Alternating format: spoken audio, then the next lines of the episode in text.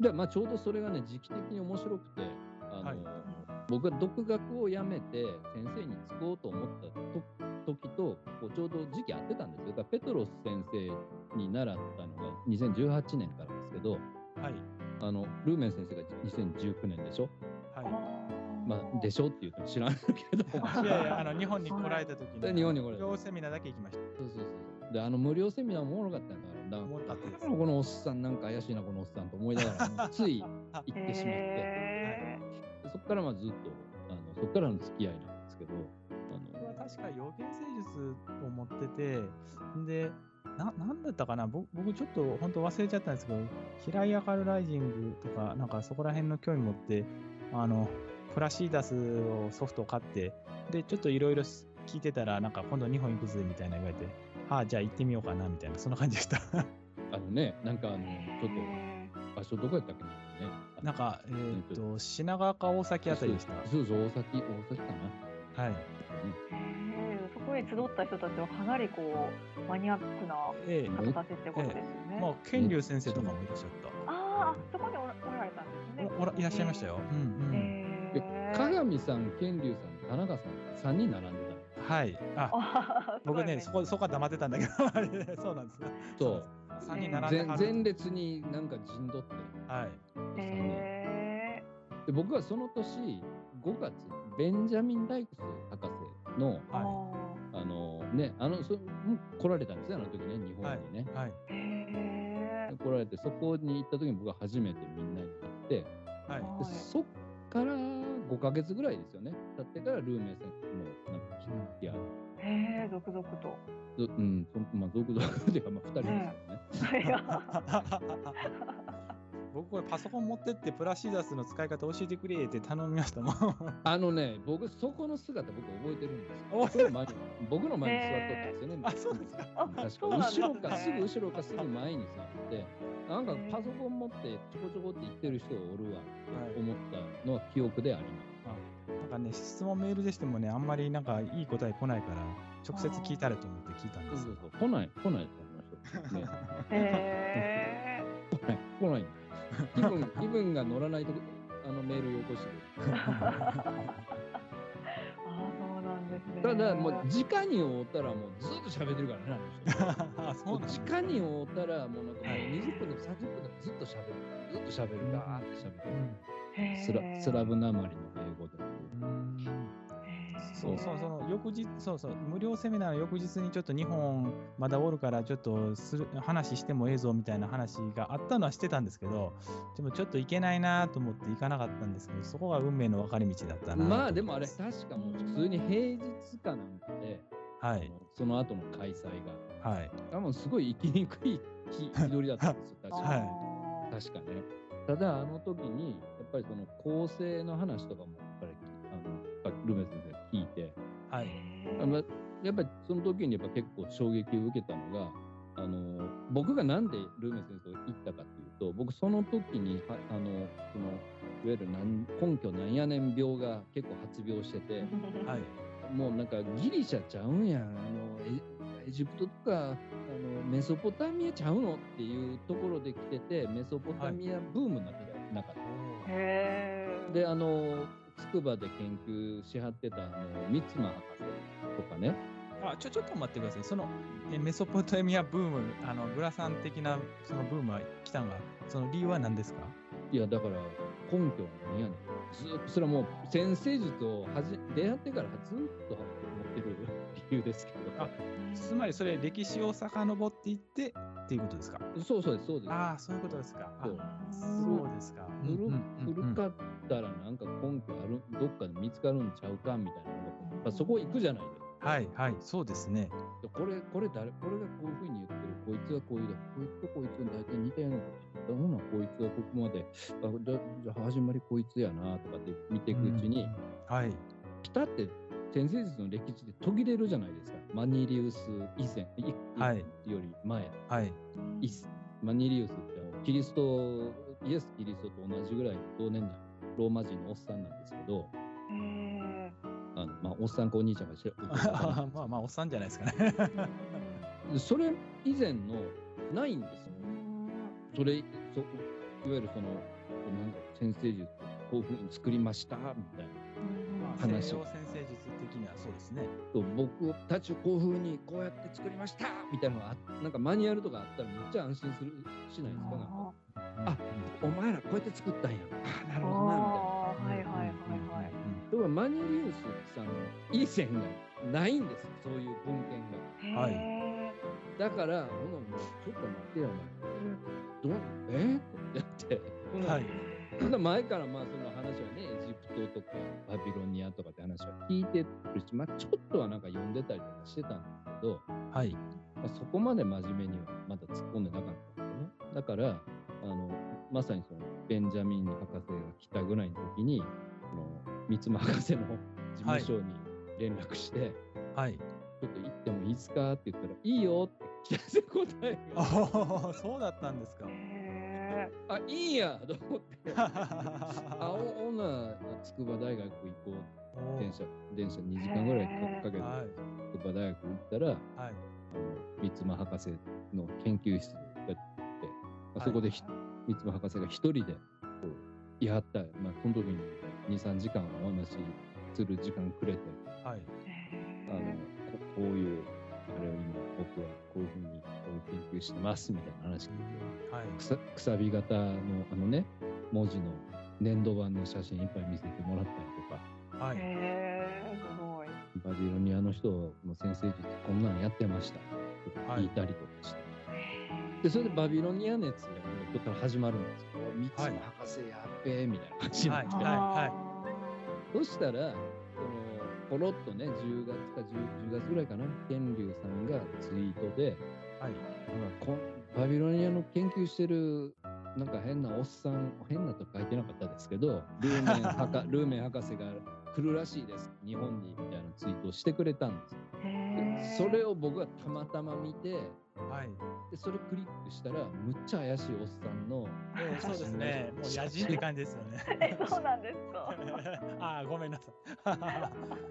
森の人ってか、森、森、うん。いやもう見た目は森の人というか僕はあのすごく昔のあのなんかちょっと崩れたハードロッカー崩れのおっさんああそういう感じですね。俺ヘビメタヘビメタ大好きやねんみたいな感じでへえ。ブラックサバスとかお前聞くとかね。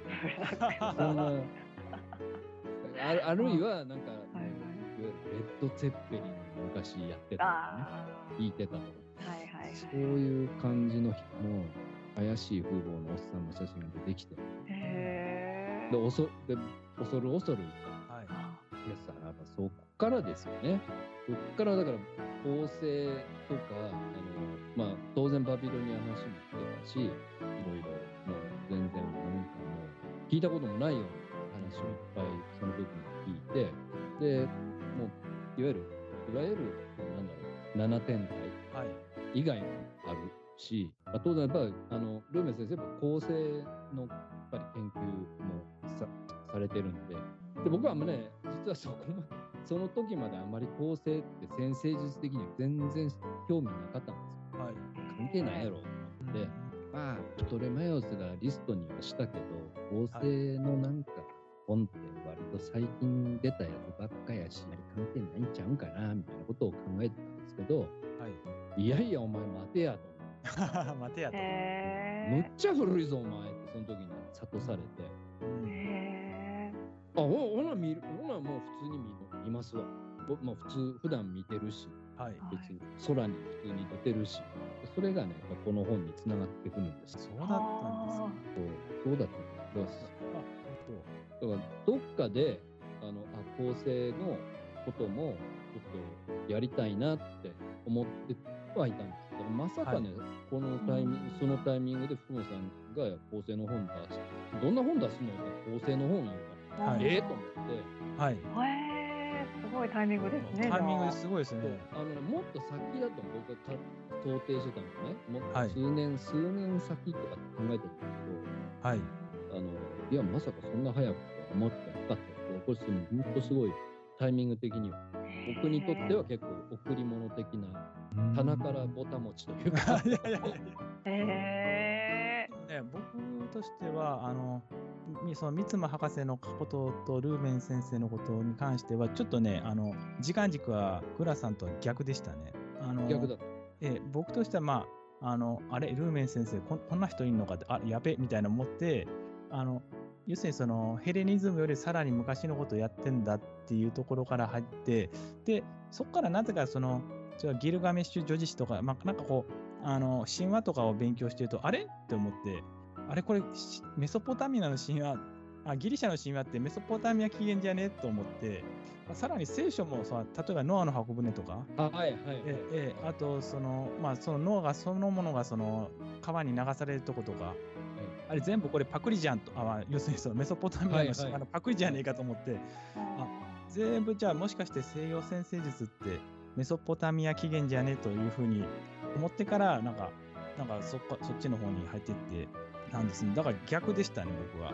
まあ、でも、なんだろう、年数的にはそんな変わらないと思うね、僕も。まあ、そうなりますね。そう言われてそうですね。なんかそ、だからねそ、僕はなんかちょっとこう恥ずかしいなと思ってるんですはい。正直だからその先生術して言えばこの構成の先生術っていうのをちゃんとやろうと思ったのはものすごい最近やっただからあーはい。ものすごい最近というか、まあ、ぶっちゃけ言うとルーメン先生から大手からだからまさかその翌年これ翌2019年19年でしょ？これでコロナになって2020年になってこの話本の話が出てきたんではい。あの僕としてはえええんかってちょっと あこんな経験浅くてええんかっていう。ただ大半は福本さんが書いあの書い書いてくれるって言ってはったから、ああちょっとなんか肩から苦をみたいな。あ でもね僕としてはねこのねグラコラムがねかなりねあのいいんですよ。いやなこれはね書かせてくれって僕から言ったんですよ。いやいや僕お願いしたはずですけどね。あのね福本さんは確かコラムを書いてくれませんかだけしか。だけど。はい、であのそうそうそれは最初に福本さんがその話があってあ、はい。こうしたらあのどうやって星見るかっていうコラムにしていい？って言ったら、はい。それでやってくれっていう話だったんで、なんでこれにこれにしたの？へえそうやったんですね。このコラムいいですよね。このコラムがいいんですよ。ねタイトルがまたいい、これねタイトル。これはいな7つ書いてるんですね。7つ。はい。7つ、はいあのやっぱり7つにしたいじゃない。ですか。あーあそうなんですね。あえてやっぱこう7つにしたかったからなへ7つ。7つじゃなかったら5つって思ってたんだけど、えあの7天体と7つに合わせてこのコラムのタイトルにはちょっとした秘密があります。これね、一人だけだよ。僕にこれこうじゃないの言ってきたの。おいやそう言ってちょ、なんですねうん、直接は言ってないんですけどえ実は気づいた人が気づいた人がひまあ、一人いる。まあ他にもいると思うんですけどはいはい。はい。つもこの人ねあまあ聞いてるかもしれない。けどちょっとあんまり変なこと言わんとこ でもうれ嬉しいことですね。気になる存在ということで。あのねアマゾンレビューに書いてくれはったらしーへえ。何かっていうと実は、はい。えーと全部歌か映画のタイトル。なるほど。とをなるほちょっともじってるのもあるんですけど、どはいはいはい。えっとタイトル。わかるのもありますね。何だったかな、あ大会カントリーロード暗くなるまで待った星影のステラ山の新月夜に星に願い。ってははい。あのうまあ歌歌か映画のタイトはいル。へえあの別に大した種明かしじゃないんですけど。えー、えー、でもななんでそうしようって思われたんですか？いや一つはやっぱり僕は福本さんの原稿を読んでかなりその映は最初に読んだんで。はい。あのげ芸能人も結構入ってるじゃない。ああーそうかそうかなるほど。それこそセリーヌ・ディオンとかあの、うんうんうん。まあ、あと監督映画監督ね。黒澤明さんとかも出そうそうてましたそうそう、よねまあそれでいやこれタイトル政治家とかよりやっぱり芸要は芸能関係やってる方がいいなと思ってはい。それであのタイトルをこうしました。へえいやこれちょっと裏話面白いですね、うんうんうんうんなるへほど。そういうところでインスピレーションだったんですね。そうそう。それは意外でした。やっぱりなんかあのつながりはつけたかったのとやっぱりはい。7つのタイトルってなんかバラバラに自なんか自分でタイトルなんかつけるよりこっちの方がいい。へー。これコラムができてからタイトルを考えましえっとね、同時です。たかへえあほぼ同時にほぼ同時。でいくつかこうコラムの案をバーって出した時に、あ、この話は書かなあかん、これはが書かなくてもいいっていう、よりを分けた7つに集めた時に、はい。なんかいい感じにああうまいことこうハマったんですね。はめました。へえうん。ああそうやって見たらちょっとタイトル面白い、もういろいろこうね、いろいろ入ってるんですよね、この本だから。すごいなといつも思うんですよ。ちょっと入れすぎだよね。そうですね。ちょちょっとあいいですかあそうそれぐらいそうなんですねぎゅっと凝縮されて、あのね、反省点が一つある。はい。あなんですか？結構大きい反省点で、ははいい、もっと言っとけば、あの話し合っとけばよかったなと思うのは、はい。はい、編集者さんも交えて、はい。やっぱ入りすぎ、あの、う入り口の前半はすげえ読みやすいんですよ。はんうんうんだけど後半ってうんうんめちゃくちゃニッチじゃないですか。あ後半急にマニアックになりますよねでも確かにい。これはちょっと占い師向けですよね、確かに。ちょっと一般の人っていうより。これはね、後半のやつは、いや、わら全然あのいいんですよ。うん書いてある内容は。めっちゃ詳しいから、詳しすぎやろ。ちょっとそれは。あのまあ、いい点ではあるんですけど、あの想定とかの漫画の雰囲気とかめちゃくちゃあの柔らかい。うん。うん。まあ、ちょっとこう、買った人がなんかちょっと騙された気分にちょっとならない、ならない。でも、でもそれ私逆にいいと思思ったんですけどね、なんかこのライトなんだけど、でも実はこれは入り口でこんなもんじゃない、もっともっと深いんだよみたいなのがもうこれ見ただけでも伺えるじゃないですか。なんかね、えっと、歴史、歴史が嫌いな女子っていらっしゃるんですけど、えあ、そうなんですね。ね、その、その女子からはね、受けが悪かった。歴史が嫌いな女子には受けが悪い本っていうそうですかそう、そうなんね。だだからもう、もうちょっとここ、ライトにふわっとしたら方が良かったな。へと、ちょっと、あれでしょ、多分だからその前半の、あの、もっと知りたいの、だから、いく66ページまでは多分、割と誰でも読めると思うんですよ。はい。ね。ほらな、あの、なんか、なんか、よおもろいやん、これ。なんか漫画もあるし、どうもなんかもっと知りたい。に入ってた瞬間から、いきなり、いきなり、いきなり情報の質がギュって、なんか、うわ、うえって思う人は、面白いですね。もっと知りたすぎやろ、みたいな。知りたすぎやろ、面白い。え？しかも、黒すいきなり最初に出てくるのは黒澤明です。いきなり黒澤明の小学校のいじらめいじめられてた話から。えちょっと待って。これ先生術の本だよね。えちょっと待って。なぜ私は今黒澤明の生涯を読んでいる ちょっと列伝形式になってますよね。いや、でもこれめっちゃ好きですけど、そうか、そういう見方もあるんですね。なるほど。まあ、歴史って言葉聞いて、ちょっとね、寒いぼたつような女子には、ちょっと違ったかなと反省してます。あーう占い、キャッキャっていうのでは終われない本ですもんね、これはちょっうん、もう、もうなんていうかな、もうちょっと小説っぽくするとか、だったと。らまだライトにしがちかできるかもしれないけど、うん、ちょっと自己啓発っぽいよね。いやえ？そそうそかそっちではなくてあの、はい。ここは僕が反省点ははい。原稿が僕がよじっくり読んでしまったと構成の前にこんなあこうやりますよって言ったらあめっちゃもうえー、そうなんやチェ・ゲバラってそうやってんや。おいおいお前おいおいお前構成してねえじゃん。今思うあお前楽しんであー読んで楽し読んでしまってますやんっていうのをあー2021年に戻って言いたいです。お前、お前だけやぞ、ここ言えるの。著者、協調って、なんか、お前だけやぞ、これ言えるのっていうのを、その時に僕の精霊は言ってたと思う。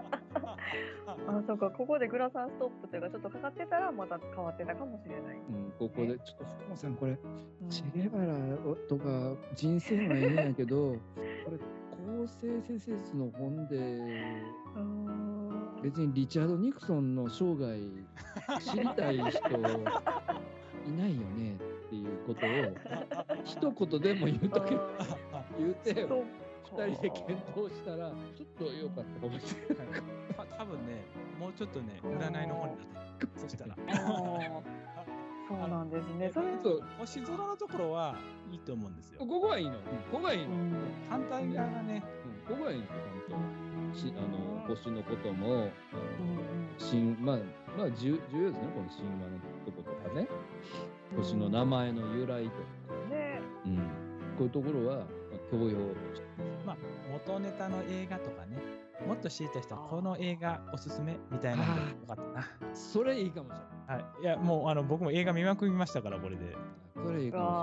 あほらもうなんか多分ここに書いてある人、本、ね、それこそ本でとか漫画とか全部なってますよ、ほとんど多はーい。はい。ね、リチャード・ニクソンにしろ、チェチェ・ゲバラにしろ、ほらもうこの人のなんか書いたやつは、あ書いたやつが出てる、あのこの人をテーマにした映画とかいいね。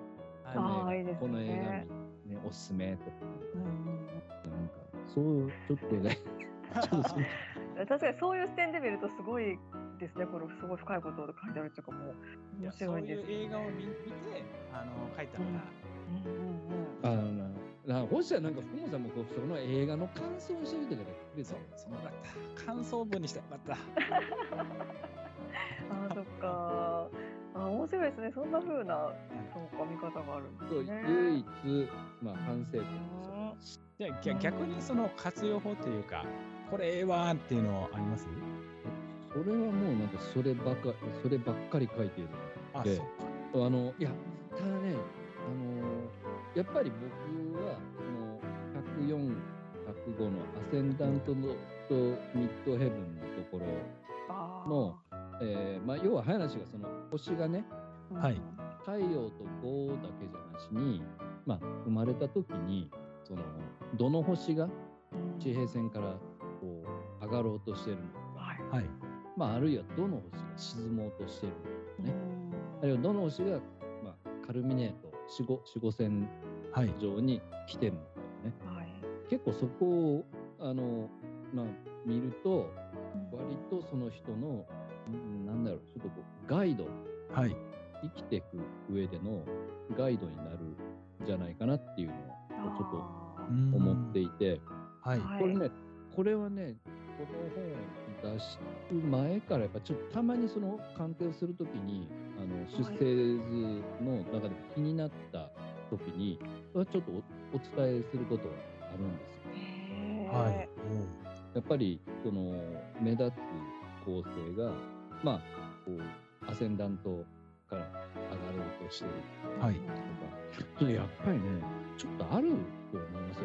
あのええ影響というか、なんかそのその人を形容するような意味があったりとか、はい。あるいは、えっとそのちょっとこう注意事項的な、はい。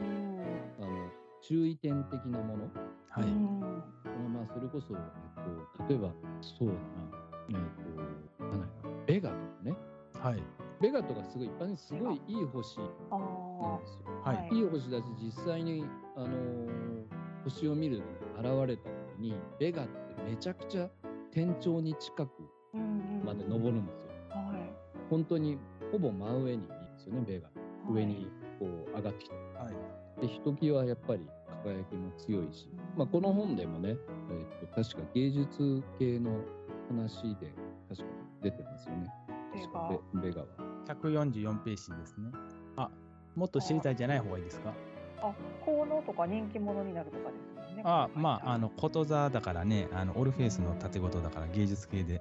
あーなるほでところが、これいはいい意味なんですけど。はい。こっちで、えー、ちょっと待って、おあれどこ、ちょっと待って、こう、こうもうあの処方箋が書いてある。あ、54ページ。はい。ああ、高根の花。あのね、あ、これ、これ、これねはい、美化、美化されすぎるって、うんちょ副作用のところに、はい。はい。